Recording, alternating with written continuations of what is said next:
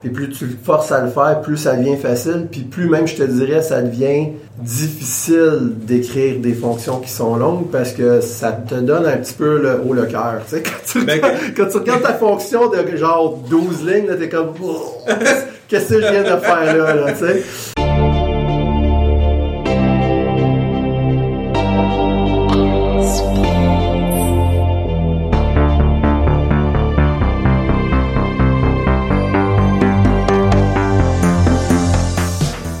Bienvenue à ce troisième épisode du podcast Sonny Colon. Je suis Philippe Vaillancourt, votre animateur, accompagné aujourd'hui de Nicolas Charretneau, Salut. qui été présent avec nous les derniers épisodes aussi, Yes. et un nouvel invité, Maxime euh, c'est Vanny, c'est ça? Exact. Ok. Oui, bonjour. Plaisir de faire ta connaissance. oui, c'est ça. Alors, on, on se connaît, on travaille, on travaille ensemble. Alors, Maxime, euh, j'ai donné l'opportunité la dernière fois à Nicolas de se présenter un peu. Alors, aimerais-tu euh, nous dire qui tu es, euh, quel est ton parcours un petit peu dans le domaine de la technologie, qu'est-ce que tu fais maintenant? Euh, ouais, ben ouais, ben ouais. Dans le fond, moi, je, les, les, premières fois que j'ai vraiment plongé dans la programmation, c'était à l'université à, à Poly. J'ai fait mon, mon ingénierie en informatique. Euh, touché beaucoup à tout ce qui est bas niveau, là, comme programmation de, de, microcontrôleurs ces choses-là. Euh, mais j'ai toujours aimé la, la, la- la programmation en général. J'aurais probablement dû aller plus en, en logiciel qu'en programmation. Quand j'ai fini, j'ai fait j'ai fait trois travaillé trois ans chez Géro, une grosse boîte d'optimisation pour le transport en commun. Là, c'est les horaires d'autobus euh, pour les avec les chauffeurs, puis euh, pour les, les comme les compagnies comme la STL, la, la STM, ces, ces choses-là. C'est beaucoup beaucoup, c'est très très très complexe, des algorithmes euh, vraiment complexes à, gé- à gérer. Je trempé un peu plus dans la gestion de projet, euh, gérer les clients. Euh, puis quand j'ai décidé de partir, ben je- j'ai rencontré Nicolas. On a, com- on a commencé notre compagnie ensemble. Puis euh, je retombais un peu plus dans le code au début. Puis depuis, je recommence à me rediriger vers la gestion de projet. Là. Fait que euh, c'est un peu ça mon background. là. Génial. Puis pour les ceux qui sont pas au courant, là, on, on travaille tous les trois ensemble. Ouais, ça je savais pas. C'est- C'est, c'est bon. C'est correct, on a le droit de le dire. Là, Chez Bamboo Soft, euh, ouais, c'est ça. Puis on est tous bien intéressés par, euh, par le domaine, puis euh, les bonnes pratiques, puis tout ça. Puis c'est un peu ça qui nous a donné l'idée de faire ce podcast. Alors, on continue euh, aujourd'hui dans notre discussion du Clean Code basé sur le livre écrit par euh, Bob Martin, Robert C. Martin, mieux connu sous le nom de Uncle Bob. Ça me faisait penser à Uncle Tom. Vous souvenez-vous de ça, Uncle Tom, dans les. Willy Waller, là, de, Ça, les patates. Merci, Uncle Tom. Merci.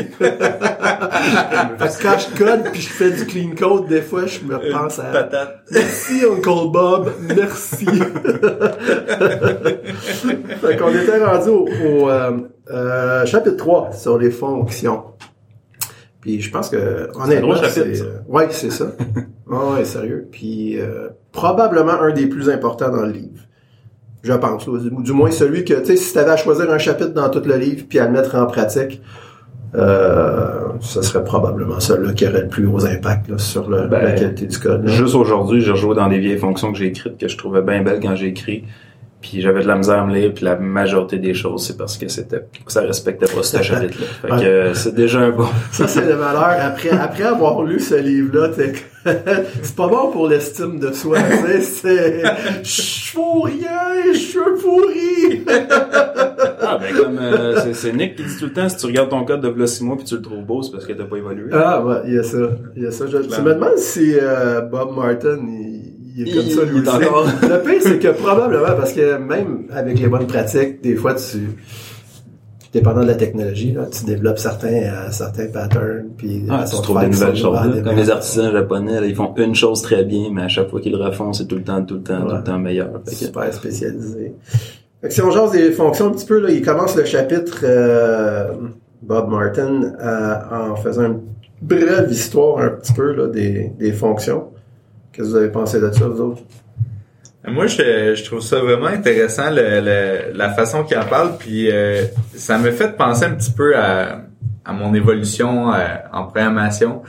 Euh, je me rappelle la première fois que j'ai codé, c'était sur une calculatrice graphique. On, on travaillait sur... euh, sur euh, c'était comme un niveau là il y avait pas vraiment de 82. fonction ouais c'est ça T82 Il y avait pas de fonction, c'était juste tu mettais des labels, puis là t'avais des go-to, puis il y avait des, des petites structures de if, mais tu sais c'était c'était vraiment de base. Puis euh, puis en, en lisant ce chapitre-là, je, je, je me suis intéressé un peu à me dire crime, comment ça a évolué les fonctions à travers le temps? Euh, parce que les fonctions, ça ça pas toujours existé. Quoique ça fait longtemps maintenant que ça existe, mais disons, mettons, dans les débuts. Puis, euh, Quand t'as commencé en 1958, là. Ouais, en, en 42, là. Alan Turing n'avait probablement pas de fonction. ouais, c'est Euh, ouais. Il a pas commencé Dans- sur des ordinateurs Ouais, mécaniques. lui, ça. Ouais, c'est ça, ouais. Ouais. Dans le fond, ça m'a pris du temps avant de réaliser que ça existait, tu sais. non, non. non, mais tu sais, peu importe le langage dans lequel tu, tu développes, il y a, y a quelque chose qui est assez euh, standard, c'est que tu as un main, tu un point d'entrée. Puis souvent, quand tu apprends la programmation, tu, tu tu commences juste en mettant tout dans ton main.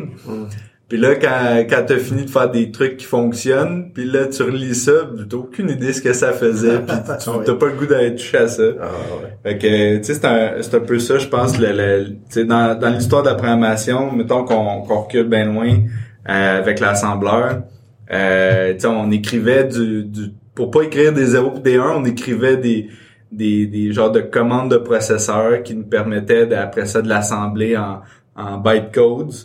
Puis euh, à un moment donné, on faisait, on se mettait des labels pour qu'elles se retrouver, puis euh, jumper à, à différents endroits avec les go-to. Puis à un moment donné, euh, pour être capable de, de scoper un peu des, des, des petits bouts, des petits chunks de, de- d'exécution, commencer à faire des, euh, des subroutines.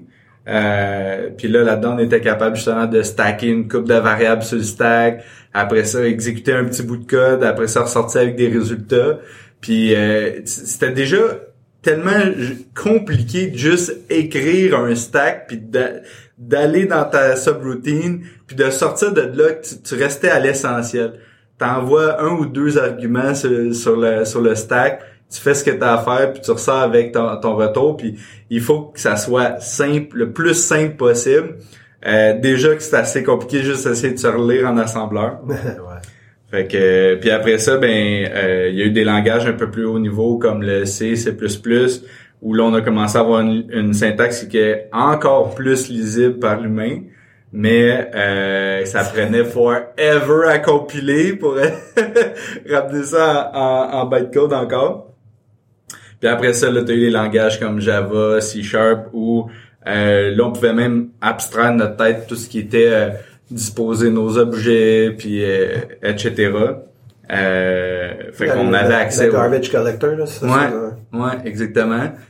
Fait que à chaque fois que que- qu'il y a eu des langages qui ont évolué comme ça, il y a, on a tout le temps voulu rendre le langage de plus en plus simple, de plus en plus compréhensif, pour que l'humain soit capable de, de, de se relire, puis de revenir dans son code, venir le modifier, puis changer les concepts. Euh, puis même même encore plus loin que ça, tu sais, tu regardes, admettons, le Node, le, le, le, le JavaScript, etc. C'est le langage, mais par-dessus ça, on embarque des frameworks pour que ça soit encore plus lisible, encore plus compréhensible, pour découper encore plus les concepts, parce que au final, quand on écrit du code, comme on disait dans, dans le dernier podcast, euh, c'est pour que d'autres développeurs puissent le lire. Ben ça, on le répétera jamais assez. Là. On lit beaucoup plus de code qu'on en écrit. Fait que c'est c'est important qu'il soit bien écrit le code. là. C'est Ouais. la prémisse Ouais. de ce livre-là, c'est pas mal ça. C'est, c'est vraiment ça. C'est, dans le fond, ça existe juste, le, ces langages de programmation-là, ça existe juste pour que ça soit plus facile à relire. Parce que la machine a juste besoin des 0 et des 1 N. là. Fait que si on écrivait juste pour elle, probablement qu'on écrirait peut-être juste en 0 et en 1 ou à la limite de l'assembleur. Tu sais, si t'avais juste à écrire puis Ben jamais ouais. relire ou modifier, Ah, tu l'écris une fois. pourquoi te casser la tête à te faire des lang- Mais c'est clairement parce qu'à un moment donné, on a compris dans le cheminement que ouais, va peut-être falloir que je retourne jouer là-dedans à un moment donné, puis euh, là, là, ça va pas bien. Puis ce qui est fou là-dedans, c'est que t'as beau rendre le langage de plus en plus simple à écrire, puis de- à découper, puis les concepts à, à comprendre, ça reste que peu importe le langage que tu utilises, si tu découpes mal tes fonctions, t'es nommes mal, t'es pas capable de le relire, tu- en tout cas on va en parler pas Ouais, mal aujourd'hui je pense, mais Ouais. au final je pense que au-delà du langage, euh, il y a clairement des, des bonnes pratiques puis des mauvaises pratiques au niveau du des fonctions. Puis euh, c'est c'est pas grâce au langage qu'on on va faire des meilleures fonctions. non, fait que si on ouais, si on en parle justement, hein, qu'on plonge un petit peu plus dans les, euh, les choses à surveiller. La première chose d'emblée sur laquelle il, il met l'accent, puis c'est vraiment intéressant parce que tu remarques quand tu lis le chapitre sur les fonctions que si tu fais un réel effort de mettre ça en pratique, tu n'auras pas le choix de mettre le reste en pratique aussi. C'est qu'il dit de garder les fonctions courtes, petites. Puis euh, il donne quelques exemples quelques arguments là, pour ce qui est d'aider le lecteur à voir qu'est-ce que lui veut dire par petite. Puis je pense que moi j'en ai conclu là, que son opinion à lui, 4-5 lignes, là, si ça commence à être plus que ça, il y a probablement la place à, sortir une autre fonction de ça, à découper ça euh, encore plus. C'est, le feeling que j'ai eu parce qu'il donne l'exemple euh, d'un moment donné quand il était chez, euh, Kent Beck, qui est un autre programmeur d'expérience. Puis lui, il écrivait pas du code comme ça avant, mais là, il a été chez lui, ils ont fait de la programmation ensemble, puis il était émerveillé par le fait que toutes les ces fonctions étaient bien nommées, puis c'était des, petites unités là, de 4-5 lignes, faciles à comprendre. Puis depuis ce temps-là, puis ça c'est il y a comme plus que 20 ans, je pense. Depuis ce temps-là, il, il, a adopté ce style-là, puis il trouve que ça l'a amélioré son. Euh... Toi, tu trouves ça comment de d'écrire des fonctions? Euh, T'as-tu de la misère à, rester dans un fil de 6-7 euh, lignes? Non, même que je te dirais que 6-7 lignes, je commence à trouver ça gros. Moi, moi j'aime vraiment cette idée-là. Ça fait un petit bout que je la mets en, je la mets en pratique. Puis plus tu le forces à le faire, plus ça devient facile. Puis plus même, je te dirais, ça devient difficile d'écrire des fonctions qui sont longues parce que ça, ça ça te donne un petit peu le haut le cœur. Tu sais, quand tu, ben, quand tu regardes ta fonction de genre 12 lignes, t'es comme qu'est-ce que je viens de faire là, là tu sais?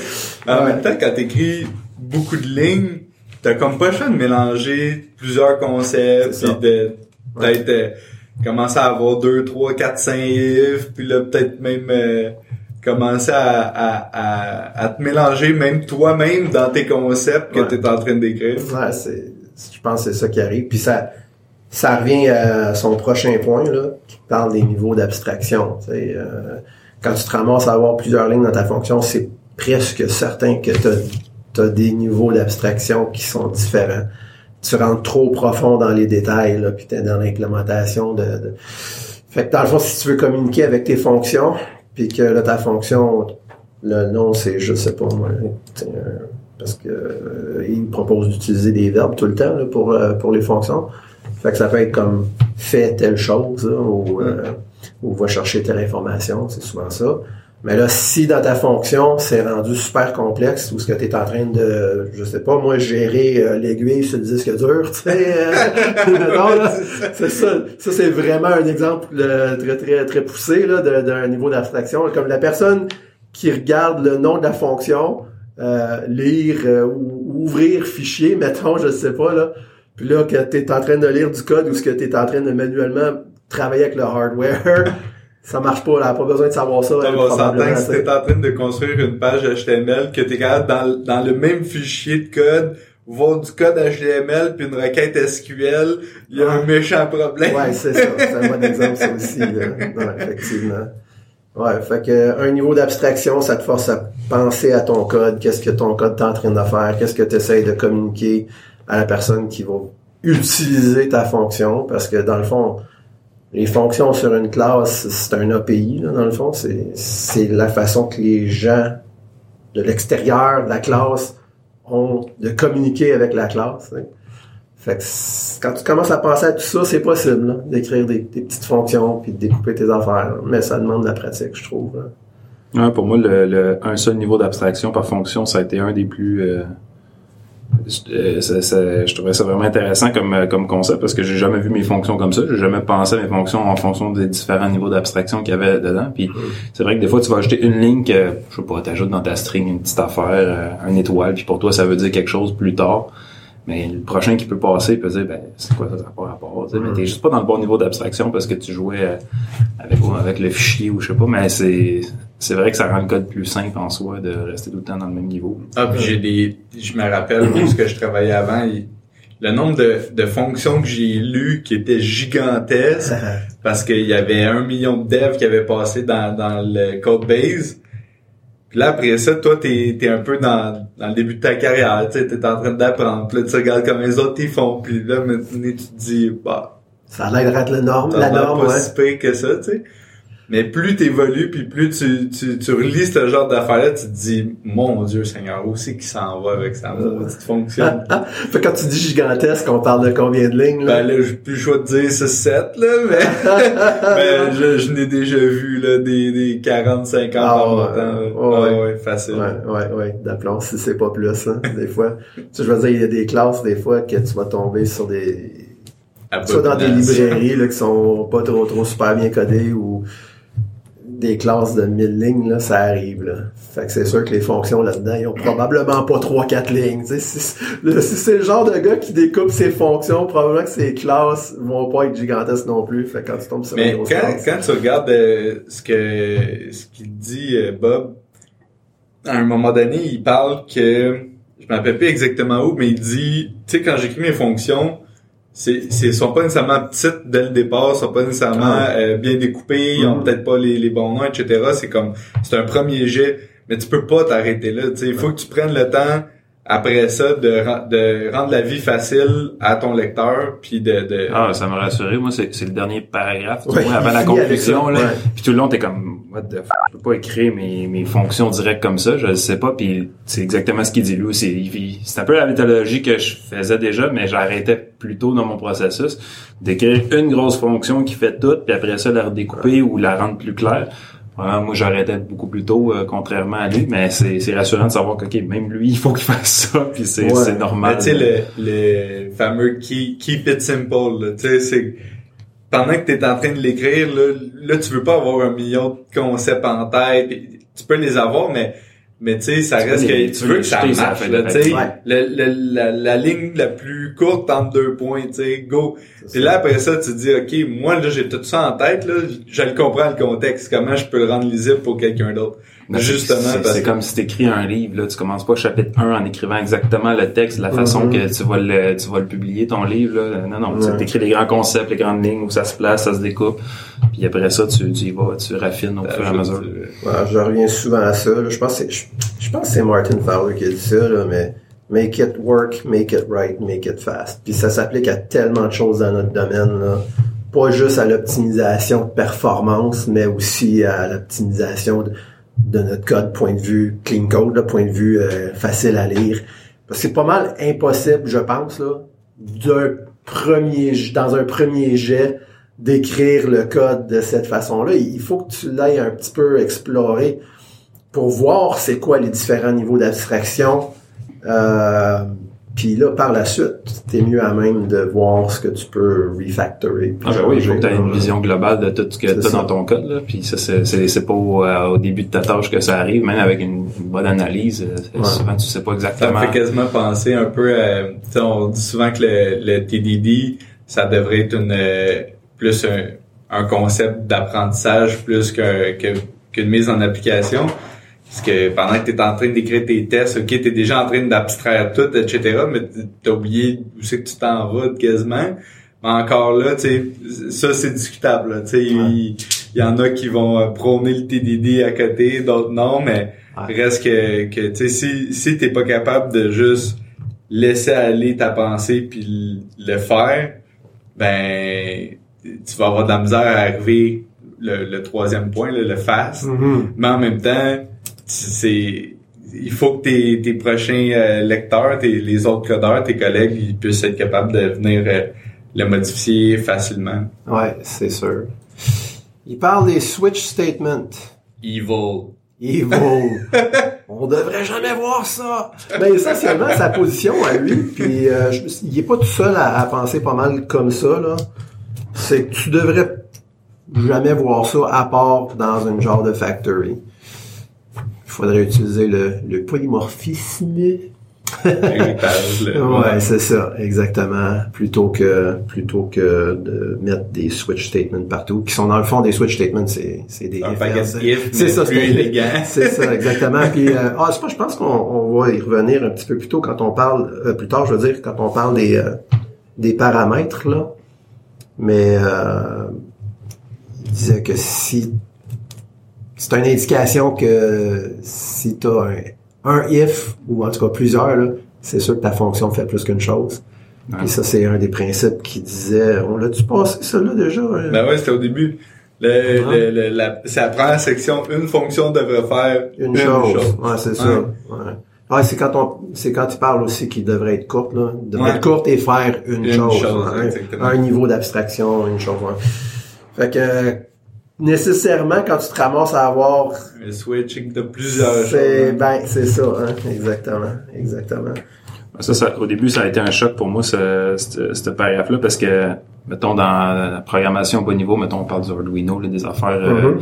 très bas niveau, de la- des switches, c'est comme le cœur de ton programme, c'est ta machine à état, c'est, c'est, tout passe par là, puis après, ça appelle les différents, fait que, comme, il me semble, on en voit tout le temps dans nos fonctions, des, mais non, effectivement, dans des programmes plus haut niveau, et j'y repensais, quand est-ce que j'utilisais des switches? Non, c'est vrai, j'aurais pu, euh, j'aurais pu splitter, comme il parle, lui, avec ses, ses factories, là, ça, se fait- ça s'intègre super bien, là, puis, Ouais. euh, Oui, à, à quelque part, ça t'en prend, là.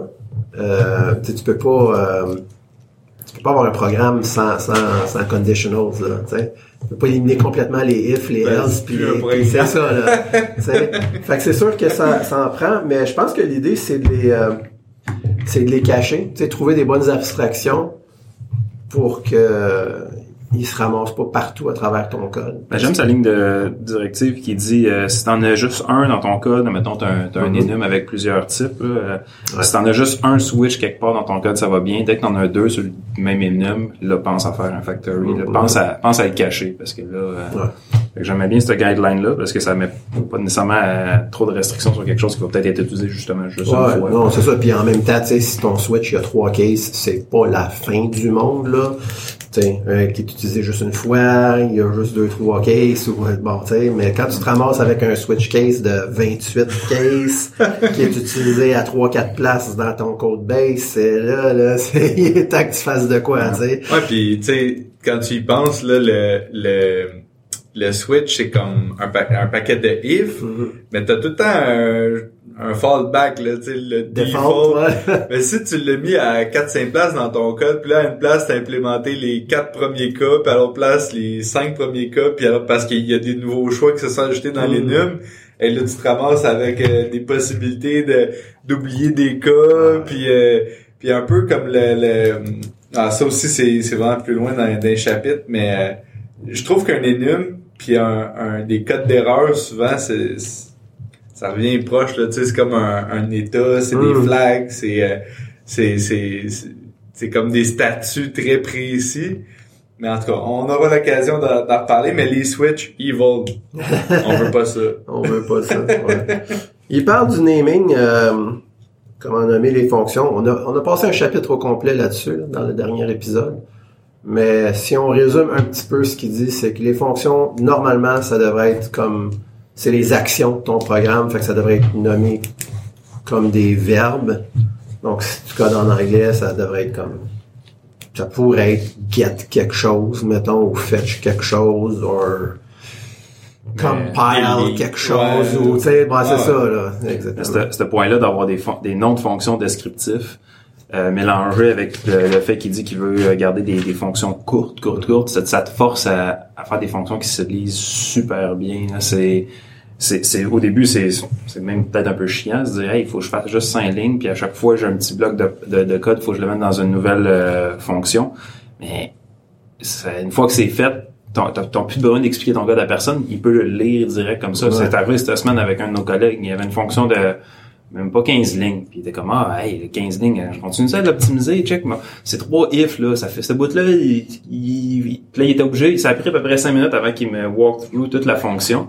Je disais, tu sais, cette fonction-là, oui, t'as deux lignes, là, mais si tu la sors, tu peux appeler ta fonction, euh, euh, get next page with in the same indicator, mettons. Euh, c'est très contextuel, ça, mais, euh, juste en faisant les noms de ces fonctions, ça faisait que j'aurais jamais, eu besoin de me l'expliquer, j'aurais juste pu le lire. Fait que c'est, je trouve que c'est tellement important là, de pour faire des small, les small functions avec ça, c'est, toute la beauté de, de faire des des fonctions qui se lisent facilement. Ouais. J'ai eu un, un, cas similaire euh, dans, dans, dans un projet. J'ai commencé à euh, ça c'était c'était ce matin en plus. J'étais en train d'écrire une fonction, puis là je me dis ah Seulement, je mets pas de commentaires, mais il me semble que j'en mettrais un là. Puis pendant que je suis en train d'écrire le commentaire, j'ai fait c'est une fonction ça, quand ça fait un petit, un petit sur ton épaule, le, le petit ange de Bob Martin sur ton épaule qui. Euh... ouais, mais, mais c'est ça, tu sais, euh, quand on, on, on, on lit ce genre de, de, de, de littérature là, puis qu'on y pense, ben ça affecte notre pratique par la suite. Puis je pense que c'est ça qui est aidé. Je trouve ça merveilleux. Moi, ça, sérieusement, c'est le genre de moment là où ce qu'on est comme, on a, oh, ok, ouais, là. Euh, tu te souviens de la page que tu l'as lu. Quasiment, ouais. Comme, oh, oh, oh, qu'est-ce que je suis en train je de faire là, pas, moi? mais là, ça flash une lumière maudit. Ouais. Euh, Il y avait aussi, moi, je m'étais noté euh, les fonctions qui ont le mot end Oui. dedans le, le nom de la fonction. Mhm. Ça vient quasiment sous-entendre que ça fait deux choses. Ouais. Et, ouais, c'est ça. Ah, ok, ouais. Ben, sous-entend, c'est celle. Ça sous-entend pas. Ça l'affirme, ça là, l'affirme que c'est c'est- deux ouais, choses. ouais, explicitement que la fonction a fait plus qu'une chose. Fait que, Ben, Ouais. En même temps, dans ces exemples, il y en avait, là. Euh, qui- ouais, ouais, Puis ouais. quand il y en avait, je pense qu'il y avait zéro paramètre à, à ces fonctions. Si il y avait pas de end avec un ou deux ou trois arguments, c'était vraiment c'était un end puis c'était zéro argument. Là, tu sais. Ouais. J'ai l'impression que c'était quasiment comme une façade, là, tu sais, pour Ouais. cacher euh, des, des gros processus de au plus haut niveau dans le dans le dans le logiciel. là. Ouais, puis je pense qu'il il- il s'attarde là-dessus en disant que c'est vrai que la fonction devrait faire une chose, mais une chose au niveau de son abstraction, parce que à un moment donné, admettons, tu sais, si on a, si on revient souvent, je reviens souvent à cet exemple-là parce que je trouve que ça se découpe tellement bien, mais tu sais, une fonction pour faire une voiture, par exemple, là, qui est, tu sais, c'est, c'est composé de plusieurs pièces, mais tu peux dire qu'une voiture, c'est quoi? C'est quatre roues, un volant, puis euh, un, car- tu sais, une carrosserie. Bon, ben, si ta fonction, c'est make car, ben, là, c'est sûr, là, qu'il y a plusieurs étapes pour faire une voiture, tu sais. Mais dans cette fonction-là, tout ce que tu devrais voir, c'est peut-être quatre autres euh, fonctions qui sont make wheels, make euh, carrosserie. c'est quoi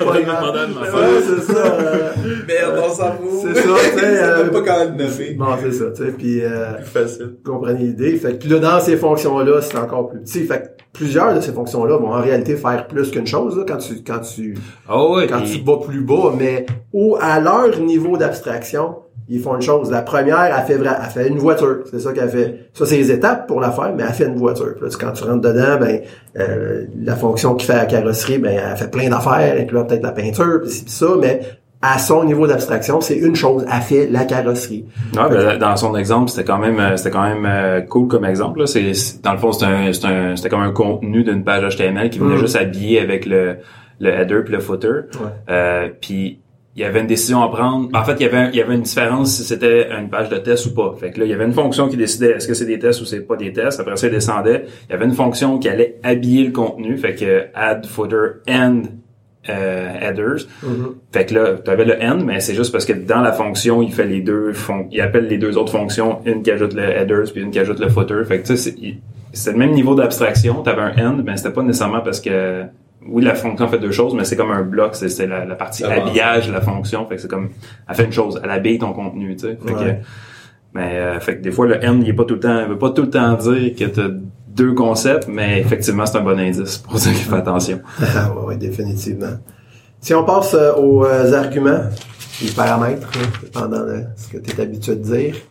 Ça, ça c'était vraiment intéressant. Moi, j'ai, j'ai, j'ai trippé un peu sur cette... Ben, c'est les noms. Euh, J'avais jamais vu ça.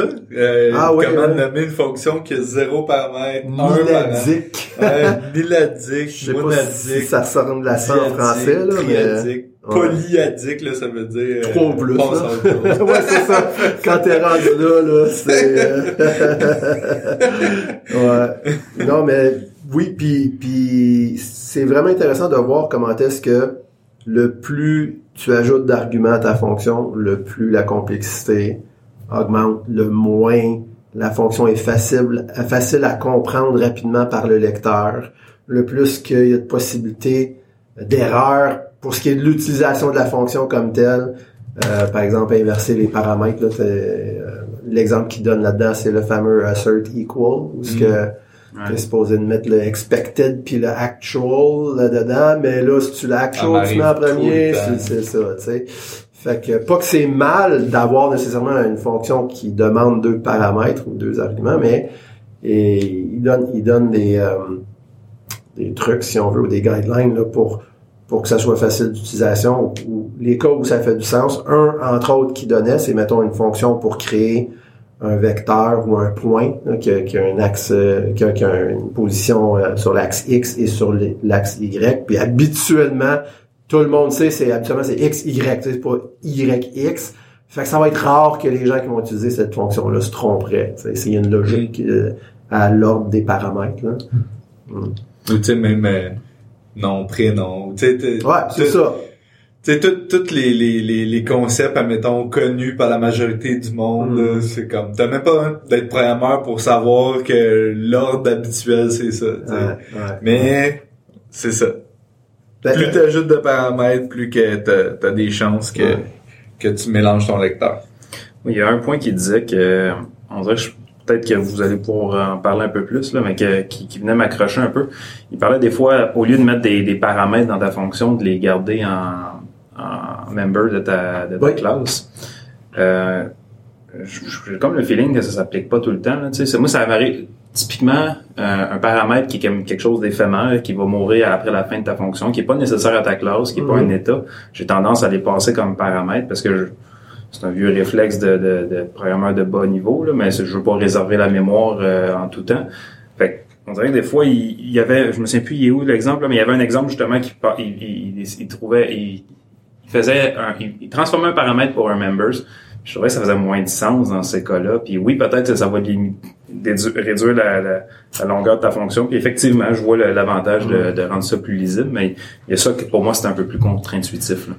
Ouais, ben je pense qu'il y a aussi les, les notions de object-oriented programming qui s'inscrivent là-dedans parce que techniquement, les fonctions sur une classe, c'est supposé de modifier le state de cette classe-là.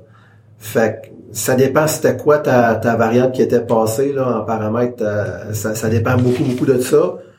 Mais si c'était quelque chose qui faisait du sens, d'être maintenu en mémoire parce que j'imagine que c'était le cas là. Ça devait faire partie du state à quelque part un peu. Ou il a peut-être créé un nouvel objet pour euh, pour sur lequel il a mis cette fonction-là. Si, si tu découpes en plus petites fonctions puis en concept, en niveau d'abstraction, mm veux, pas, à un moment donné, il va y avoir des classes qui vont apparaître. Clair. Plus tu vas découper, plus tu vas avoir des, des fonctions qui vont être des même des classes qui vont être petites puis qui vont pouvoir contenir juste euh, un ou deux, euh, deux paramètres. Ah ben ça, ça, ça, on va y aller avec un exemple, euh, mettons très simple. Je, j'ai une fonction qui fait du traitement sur un, client. Mm-hmm. j'ai son nom, son prénom dans deux members différents de clients, mais là, au début de ma fonction, je fais un, un amalgame des deux, une string avec juste la première lettre de son prénom puis son nom de famille, mettons. Puis tout le long de mon traitement, c'est ça que j'utilise. Puis quand je sors de la fonction, j'en ai plus besoin de cette valeur-là. Euh, fait ta fonction, ça se peut qu'elle découpe à cinq niveaux d'abstraction. Quand je l'ai écrit, c'est un niveau, puis je l'ai déclaré. J'ai mon nom abrégé au début, je le, je le libère à la fin, c'est beau. Euh, mais là, plus je découpe en cinq fonctions, ça voudrait, ça voudrait dire qu'il faudrait que je passe ce nom abrégé-là dans chacune des cinq fonctions. Fait que c'est chacune de mes fonctions aurait le paramètre euh, genre non abrégé. Mm-hmm. Fait que là, c'est là que lui, je pense qu'il dit ah, ben montre ça comme un, un members. Mais on dirait que pour moi, c'est quelque chose qui peut être calculé à partir des valeurs de la classe. Ça fait pas de sens de garder comme un autre member. Je, je sais pas si c'est clair ce que j'ai rendu là, c'est, ça serait quasiment de, de nommer, mettons, dire euh, ça c'est mon euh, short name builder, puis euh, là, là, tu, tu passes toutes les les, les, ah, ben, les membres, puis là... C'est peut-être un mauvais exemple, parce que tu peux pas faire une fonction qui calcule ça, mais... mais le, le pire, c'est que, tu sais, si, si tu te passes à chaque niveau, ça veut dire que tu te ramasses, si je peux l'appeler comme ça, avec une dette, c'est que là, tu as un argument de base pour le prochain niveau. Puis le prochain niveau, s'il y a besoin d'un petit ajustement, ben là, tu viens d'y en mettre un deuxième. Puis là, tu as- si il faut que tu le passes plus creux, là, t'as une dette, là, plus creux, ça va être trois, Exact, c'est trois C'est c'est ça. Quand t'es dans une fonction, c'est pas grave. de- mais c'est vrai que c'est là que effectivement, je commence à comprendre son point. Quand tu commences à, à- à faire plusieurs niveaux d'abstraction, puis il faut le même paramètre, tu le passes à chacune de tes fonctions, ça devient lourd. C'est là peut-être un signe qu'il faut que tu en fasses un. même. Mais j'ai de la misère à voir comment est-ce que tu passerais le même paramètre à, oh, tu veux dire, à, au même niveau d'abstraction sur différentes Ça, fonctions, ça au même des fonctions privées, par exemple, Ouais, qui, ouais. qui te permettent de découper du, Ouais. du traitement, mais à chaque fois, tu es en train de travailler sur... Ouais. euh, Oui, mais oui, c'est ça, mais en, ouais. Mais je pense que moi, le cas que j'ai plus vu ou qui m'a plus accroché, c'est pas autant euh, mettre un paramètre, faire devenir un paramètre euh, une euh, une variable à l'intérieur de ta classe, mais ah ben ça revient au même dans le fond. Je suis pas en train de le dire puis je le pense, mais mais c'est que dans le fond, ok, je vais donner un exemple. Admettons que tu t'étais fait une fonction, puis on, va se mettre dans un, un langage qui permet des fonctions libres, là, mettons comme euh, Python ou JavaScript euh, où est-ce que tu euh, aurais une fonction, tu te fais une fonction pour euh, calculer, disons, le l'aire d'un carré. Puis tu passes en paramètres, euh, disons, euh, tout simplement de la longueur, la, la longueur d'un des côtés. Fait que c'est un paramètre, la longueur d'un des côtés. Mais ce que tu pourrais faire à la place, c'est créer une classe carré sur laquelle il y a des fonctions qui font certaines opérations sur, sur ton carré, tu sais, dont calculer l'aire du carré. Je pense, moi, c'est plus ça. le- Fait que là, tu viens d'éliminer ton paramètre à cette Ouais. fonction-là. Elle existe toujours. L'implémentation est la même, sauf que là, maintenant, elle est accrochée à l'objet sur lequel tu faisais tes opérations avant. Mais Ça- nécessairement, ça faut un que fichier euh, flottant helper là, que- Euh, de dans plus, le ouais, c'est- geometry Ouais. calculate c'est- fonction, helper il, y a des, il y a des dangers aussi, en tout cas. Mais euh, ça, c'est plus une façon de faire qui, qui, qui respecte là, le plus le object-oriented programming, je pense. Là. C'est pas tout le monde qui aime cette façon de faire là. Il y en a qui sont plus sur le functional, puis ça, c'est des petites Mm. fonctions partout, Ouais. un peu, là, mais je connais moins cette façon de faire là, honnêtement. Mais euh, Ouais, c'est peut-être pour ça que j'ai des, des, des bouts que c'est un petit peu plus contre-intuitif pour moi parce que j'ai un fort ben, tout ce qui est microcontrôleur c'est très procédural Ouais. c'est c'est très plein de petites fonctions avec plein de paramètres là fait que des- j'essaie de je- c'est c'est- mais là, t'as même pas de classe, là, si je me trompe pas, là, dans ces. ouais, je travaille beaucoup en C fait que Ouais. euh, effectivement t'as pas Ouais. de classe Ouais, ça c'est. Faut que tu organises tes, tes C'est euh, c'est en module, c'est en module parce que ça permet les modules. Je pense que moi j'ai pas jamais codé en C++ là. Ah, tu que- vas même aller euh, plus creux que ça. Tu vas te dire, ah, euh, j'ai pas besoin d'autant d'espace euh, sur mon byte. Je vais utiliser euh, le 1 du quatrième byte Ah, pour ouais, ouais, dire euh, telle affaire. Mais comment tu organises ton code de façon logique dans Ah, ce t'as des, t'as- des, des fonctions. Ça, c'est- Ouais, ben, mais je veux ouais, dire, à un plus haut niveau que t'sais, des regroupements de fonctions ou un, ou un concept euh, global, tu, tu regrouperais Ouais, ça. Comment si les classes n'existent pas? Un, un module, j'imagine, ou un fichier, ou... ouais c'est beaucoup par fichier euh, il y a mettons tes structures de données t'as des structs pareil Ok. t'as juste pas des classes là puis après c'est ça c'est plein de fichiers avec plein de fonctions dedans. Ok. des- Mais euh, ouais, là, fait que c'est ça, ça fait longtemps que je, je code plus là-dedans, mais reste que c'est, il y a des petits, des petits réflexes des fois qui restent. euh. C'est dans cette section-là qui parle euh, au-delà de juste les, le nombre là, des arguments que idéalement on devrait on devrait viser à avoir le moins d'arguments possible là, Ouais. sans en faire une règle. Mais euh, c'est-tu là-dedans qui parle aussi du type des oui, je pense que c'est ça, des types d'arguments qu'on passe. Fait que, par Ouais, exemple, ben, vas-y. Tu sais, par- parlant des types, c'est que à un moment donné, si si tu regroupes pas certains concepts ensemble, puis si je peux dire regrouper égale classe, Mhm. Ouais. si tu regroupes pas des concepts ensemble, c'est sûr là, tu vas te ramasser à passer euh, 200 paramètres à, à ta fonction là, tu sais. Fait que si tu te crées des, des classes qui font juste contenir un peu de données, mais des données qui, qui vont ensemble, ben c'est bien plus, plus facile de passer à une fonction, euh, un argument qui est, mettons, le client pour Mhm. bâtir son, son Ouais. short name, Ouais. que de passer euh, son nom, nom de famille, puis euh, euh, son sexe, parce que peut-être tu mets euh, un, un, comment on appelle ça, là? Euh, quand tu parles de monsieur, madame, en tout cas. Il, y a, il y a un nom pour ça. Peu importe. Mais euh, Ouais, non, c'est ça, c'est bien plus facile parce que tu passes un concept au lieu de passer un paquet de types primitifs. Puis, Ouais. Oui, oui, fait que c'est ça. Quand, fait que en d'autres mots, quand tu es rendu à passer 3, 4, 5 paramètres ou plus, c'est le temps de se questionner si euh, ça serait pas une classe là, qui serait pas... Puis peut-être euh, même, hey, c'est, c'est fou parce que pendant que je, je le parlais, je suis en train de me dire, crime, je pourrais même inverser le concept. Mhm. Tu sais, au lieu d'avoir une fonction qui génère euh, le short name puis que je passe le client, ben pourquoi cette fonction-là, c'est pas une fonction du client ouais. qui prend zéro paramètre? Ouais, ouais, ouais. Ben, c'est, un peu ça qui était son idée, je pense, là, en, en grande partie. Là.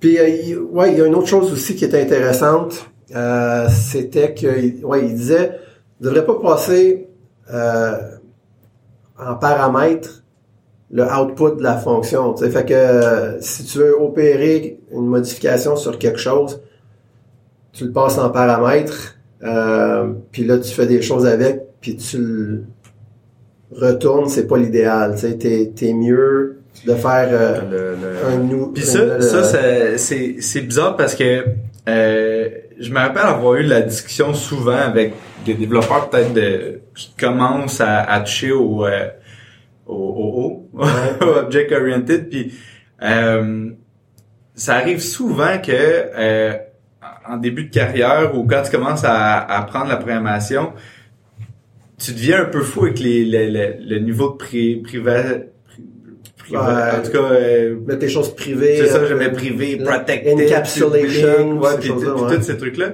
Puis tellement que tu, des fois tu- qu'il y en a qui deviennent fous avec ça, qu'ils se disent même, ouais, mais là, si je passe ma classe, ça veut dire qu'elle passe par référence, ça veut dire qu'elle pourrait être modifiée Mhm. quand je vais la passer dans cette méthode-là, puis elle ressortira pas comme je l'ai envoyée. Puis là, mais c'est ça, c'est que j'ai j'ai comme l'impression que c'est juste une mauvaise pratique de modifier euh, au lieu de Ouais. retourner le résultat de de modifier carrément l'output Ouais. par l'argument. Tu sais, c'est supposé de rentrer par là, pas sortir par là. ça. Ben, c'est y a-tu déjà... un, y a-tu un mot-clé euh, en C Sharp qui permet de, de bloquer ça? Sur un... Parce que je sais qu'en en C++, tu, tu faisais juste mettre un const devant le, ton paramètre, puis ça voulait dire, ben, la fonction peut pas le modifier. Ouais, je pense qu'ils ont, ils ont ajouté un petit, euh, une petite variante, euh, puis peut-être même c'est récent là, le C Sharp 8, je m'appelle bien. Avant, t'avais ben le, le fameux ref là, qui est comme tu passes par référence euh, un, un type qui serait passé par valeur normalement. Puis euh, après ça, ils ont ajouté le out qui que c'est comme un petit mot clé que tu mets devant ton argument. Puis c'est clair, là, même quand tu l'écris de l'extérieur de la fonction, faut que tu écrives le mot out. Fait que ça te rend comme conscient que ce paramètre-là va être modifié. Puis même plus loin que ça, le compilateur compile pas si tu le modifies pas cet Ah, argument-là ouais, à l'intérieur de ce scope-là. Il t'oblige à faire de Il quoi de pas bon. t'oblige à, à modifier. selon, selon mais c'est explicite au maximum. Ouais, au moins mais ça. ça serait, Ouais. ça serait pas une bonne pratique Ouais. en, en théorie. Les, Puis- fonctions, les fonctions les plus euh, communes de ça, c'est des try parse. là. Ouais, ouais, toutes les try parse, c'est, c'est le pattern euh, commun C sharp, là, date time, euh, try parse, il Tu passes une string, puis là, tu lui donnes euh, un... true false à marcher, puis, euh, Ouais, puis ça te ressort le, le date time si jamais ça. Mais Ah, tu sais, ça, c'est- ouais. théoriquement, ça serait pas une bonne pratique. Puis de l'autre côté, t'as, euh, je pense, le dernier mot clé, j'ai dit ref out. t'as, mm, si je m'appelle bien in, puis lui c'est l'inverse. Si je m'appelle bien, c'est que tu, c'est un, un type qui est passé par référence, mais la fonction t'assure que l'intérieur de la fonction sera pas compilé euh, s'il essaye de le modifier.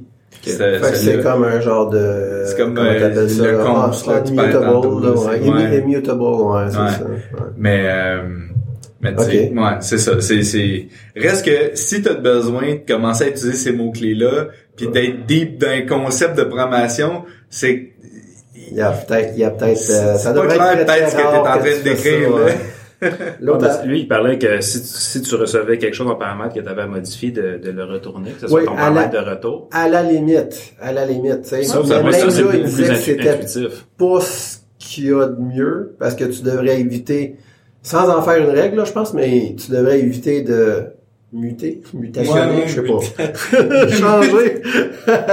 On se comprend. Euh, mais je reviens à l'exemple du client que je disais tantôt. Ouais.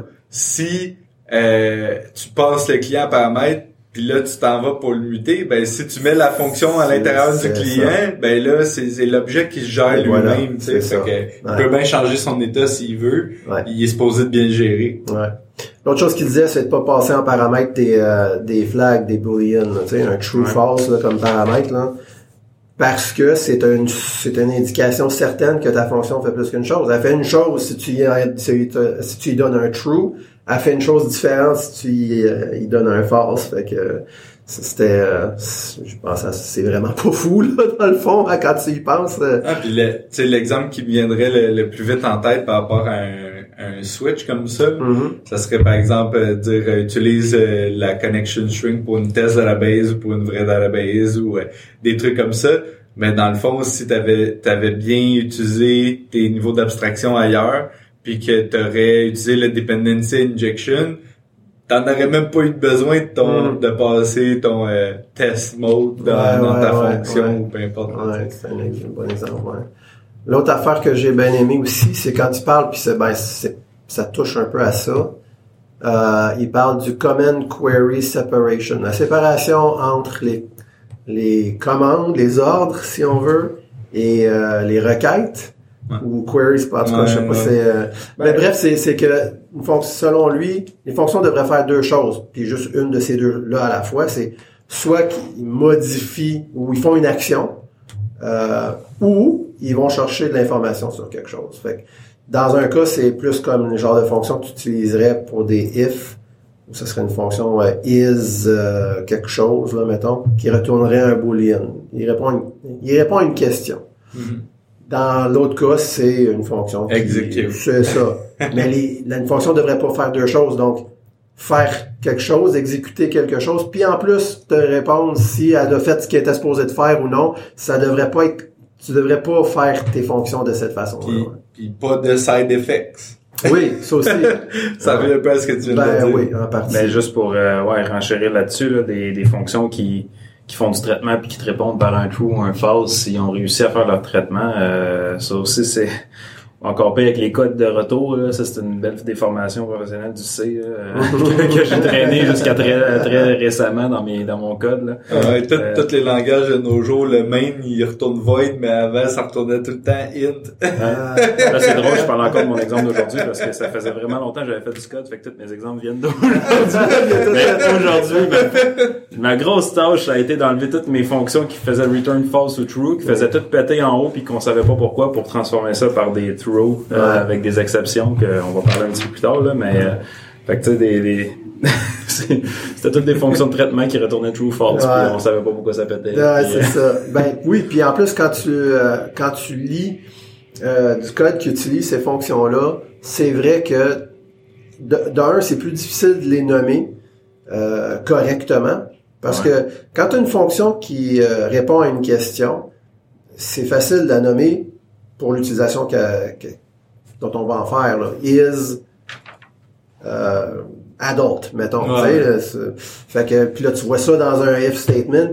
If is adult, c'est clair. Mais si c'est euh, une fonction qui fait du traitement, If euh, client.age plus grand que... ouais, c'est, ben, ça, en tout cas, il y a plein d'exemples que tu peux donner, mais là, tu, tu regardes ça, tu lis le code ou ce que tu utilises la fonction, puis là, tu, Attends une minute, là, il est-tu en train de faire quelque chose ou il fait juste vérifier que telle chose a été faite ou il, ou il fait les deux, c'est, Ah, ben, c'est un, un de des, des, des, une différence majeure que je vais faire maintenant, c'est genre, c'est comme, c'est comme si j'avais peur de faire des fonctions void. C'est Mm. comme, pourquoi ne pas utiliser le retour tout le temps, tu sais? C'est comme, ah, c'est une information que je peux passer, que je peux utiliser, puis c'est comme si j'avais un- j'avais pas le goût de faire des fonctions void parce que Mm. c'est comme s'il y avait une fonctionnalité que j'avais pas utilisée. Mais non, au contraire, il faut que je me dé, il faut comme, non, c'est correct, une fonction qui fait quelque chose, c'est, c'est void, ça retourne rien, c'est normal, elle fait quelque chose, puis une fonction. Fait euh, que, qu'est-ce que tu penses de- des, des librairies ou des, des, des trucs que tu peux utiliser qui sont euh, Mhm. le, le fameux Fluent? Euh, interface, ouais. Fluent. euh, Ouais, euh, ah, la link queue, puis euh, Ouais, ouais, ben, dans le fond, c'est que l'objet te retourne quasiment lui-même à Ouais. chaque fois, mais en changeant un il petit statut, puis ouais. t'es capable de chaîner, euh, Ouais, mais ça, c'est un un, paquet c'est une de- fonction qui te retourne une réponse. Tu, mettons un link queue, tu lui demandes, tu lui passes, tu prends une collection puis tu lui demandes de la sorter. Elle te retourne ce qu'elle a sorté. Tu sais, c'est pas, euh, oui, elle a fait un traitement, mais tu lui as demandé une question, ça ressemblerait à quoi ma collection si elle était Ouais, sortée. ouais, tu non, effectivement. Fait que là, tu peux il y a des librairies mais- Fluent comme ça qui sont euh, comme des même le pattern builder avec builder Fluent, pattern, les deux comme ça, ensemble ouais, ils, euh, ça. ils vont bien ensemble. Il y, a, il y a des avantages des désavantages, là, parce que d'un, pour l'utilisateur, c'est, c'est souvent vraiment cool. Euh, du code que tu peux utiliser de cette façon-là. des fois ça va même être plus lisible, tu le lis Absolument. quasiment comme une phrase. Euh, des ben fois. oui, ben oui. C'est, c'est souvent, tu peux presque euh, designer là, euh, designer ça pour que ça Ça soit presque du langage pareil là, pour designer comme ça, mais Mais je pense que ça, ça, ça crée certains problèmes pour la maintenance du code, euh, puis la modification du code, euh, puis tout ça. Fait que faut, je pense qu'il faut peser les pour et les contre là. l'unification, euh, tu sais que ça soit unifié aussi là, tu sais si si chacun a décidé de mener ton pattern fluent, il finit par s'en aller dans toutes les directions là, s'il n'y a pas une direction claire. Ouais, c'est c'est ça. C'est effectivement c'est un bon point là. Tu sais, si mettons il y a quelqu'un qui vient rajouter une fonction à ta classe que tu avais faite avec un genre d'interface fluide, puis là lui il décide que cette fonction là il return pas le 10. Fait que là quelqu'un qui l'utilise en pensant à un moment donné il enchaîne les il enchaîne ses fonctions puis ça fonctionne plus, comprend pas pourquoi, c'est fait que ouais, ouais c'est sûr qu'il faut qu'il y ait une certaine Encore là, tu sais, euh, si t'écris quelque chose puis que t'es le seul à pouvoir maintenir, tu viens de perdre un peu le, le travail d'équipe, Ah, le but de, on, de, de- on vient peut-être de répondre à la question. C'est- C'est le fun à utiliser, mais c'est pas ce qu'il y a de plus facile à maintenir. Puis, Il y a rien de euh, pire qu'à lire du code d'un développeur qui se disait, ah, c'est que j'étais intelligent, c'est cool. Puis qui t'écrit une espèce de longue ligne qui est- ça, ça fait toute d'une ligne, mais, Ouais, mais il y a, il y a- ouais. Ben, Fluent, d'habitude, ça se lit bien aussi, là, mais, Ouais, puis tu peux souvent les mettre comme chaque fonction, chaque function call sur une, une ligne différente, là, mais ouais, c'est vrai que il y en a qui fous un petit peu avec ça. là. Ouais. Fait que je pense qu'on a pas mal écoulé le temps qu'on on avait prévu de passer euh, ensemble, les amis, mais on a couvert la plupart des, euh, des sujets liés aux fonctions là, de. Ah, tu vois, le, le- je sais pas à quel point on a, on a débordé, mais le dernier point que je trouve qui est comme super important, c'est les true et les exceptions. Vas-y, parle-nous de ça. Il parle de, je- ben, on a, on a, on l'a abordé un peu dans le fond, Ouais. au lieu de retourner des codes d'erreur ou des booléens si ça a marché ou pas, de, de juste euh, shooter des, des, de, de throw des, des exceptions puis de se faire des exceptions personnalisées pour, euh, Mhm. pour que ton code soit plus, euh, plus clair puis de traiter les niveaux, de traiter les exceptions au bon niveau d'ab- d'abstraction. De pas se gêner à les laisser monter deux, trois niveaux d'abstraction si c'est pas là que tu as, besoin de les Ouais. gérer, puis de les gérer ou à l'endroit où ça fait du sens. Fait que Ben, Ouais. probablement que, que ce qui risque d'arriver, c'est que au niveau d'abstraction qui doit être traité, si tu retournes des recalls, bon ben là, en partant, tu perds ton return pour retourner d'autres choses qui seraient peut-être plus pertinents que le, le code d'erreur, d'où peut-être les passer par référence, puis des out parameters et compagnie. Puis en plus, au niveau d'abstraction qui va devoir le, le traiter, ce code d'erreur-là, il va falloir qu'il ajoute deux, trois if, puis qu'il fasse 4-5 affaires en fonction de... Fait que déjà là, ça, ça vient de rendre le truc pas mal plus compliqué versus tu dis, bon, ici, je throw mon exception, ça remonte 2-3 niveaux, catch, puis là encore là, dans cette fonction-là, tu peux juste avoir, ben, je pense que c'est ça qu'il propose, hein, en- entre autres, c'est de carrément boxer l'intérieur du try dans une fonction, puis boxer l'intérieur du catch dans une fonction Ouais. pour dire, OK, voici comment j'endose cette exception-là, voici comment j'endose ce traitement-là, puis euh, ça devient... T'as même plus besoin de commenter pourquoi tu es en train de le faire, ta fonction, elle commente en soi. Hmm. En parlant de, de commenter, je pense que c'est ce qu'on voit, c'est dessus. Yes. C'est bon, le prochain chapitre, hein? Ouais, c'est méchant, bon, prochain c'est- chapitre. ouais. Chapitre 5. Ouais, je pense que oui. donc, en gros, c'est une ligne puis qui dit qu'on le fait pas. C'est essentiellement pour avoir lu le livre, oui. Le chapitre au complet, ça peut se résumer à ça. Pas de commentaires. Non, il est pas si dogmatique que ça, mais mais euh, oui, pour, pour quelqu'un qui était habitué de, de utiliser beaucoup et même de voir comme étant une bonne chose, parce que je pense que ça a été longtemps et peut-être même encore. Euh, on, a, des on choses a- qui dit- on a, on a fait la promotion des commentaires comme étant un indicateur d'un bon programmeur. Euh, parce que c'est vrai que si t'es pour écrire ton code tout croche, tu sais, que t'es pas pour suivre les principes de, de, de, de, de clean code, là, euh, puis ton code est difficile à lire, ben tu as besoin de au moins mettre des commentaires, Il y a plein d'outils qui ont été développés pour t'aider Ah à oui, le en faire. plus, effectivement. Ben, là, en, en c'était- Java, là, c'était, tu sais, quand il, Sun, il faisait des grosses campagnes de marketing ouais, pour aller chercher un paquet de dev, là. Ouais. Tu sais, une des affaires que Java fait, c'est la Java Doc. T'as une documentation de toutes tes classes, Ouais, tes fonctions, ouais, c'est ouais, qu'est-ce ouais. que tes paramètres font, qu'est-ce que tes taux. chose. euh, Mais tu sais, dans le fond, c'est, c'est juste pour contrôler le fait que pas la peine de bien découper tes classes, de bien les nommer, puis de, les rendre les, simples. les IDEA aujourd'hui, euh, les IDE, là, c'est c'est plus autant nécessaire. C'était peut-être un petit peu plus utile par le passé, là, j'imagine, les, les fameux JavaDoc puis tout ça, puis JSDoc. En même temps, quand mais, tu euh, utilises une librairie, c'est bien, c'est bien de savoir c'est quoi les fonctions. vas ben si c'est quelque chose qui va comme ça, être c'est public, bien. ouais, comme le, Surtout le- tes, accès publics, comment Oui, les utiliser, ça, ça. ça peut être très, Ça, utile. ça, Mais quand tu es dans ton propre ouais. code, dans ta, ton, ton business, euh, dans, dans ta propre business, puis Ouais. tu as de la misère à te retrouver, là, il y a, il y a peut-être euh, il y a peut-être des flags. Mais bon, là, on est en train de, en train de déborder. faire, c'est ça, on est en train de déborder. On va garder ça pour le prochain, le, ouais, le jellyfish.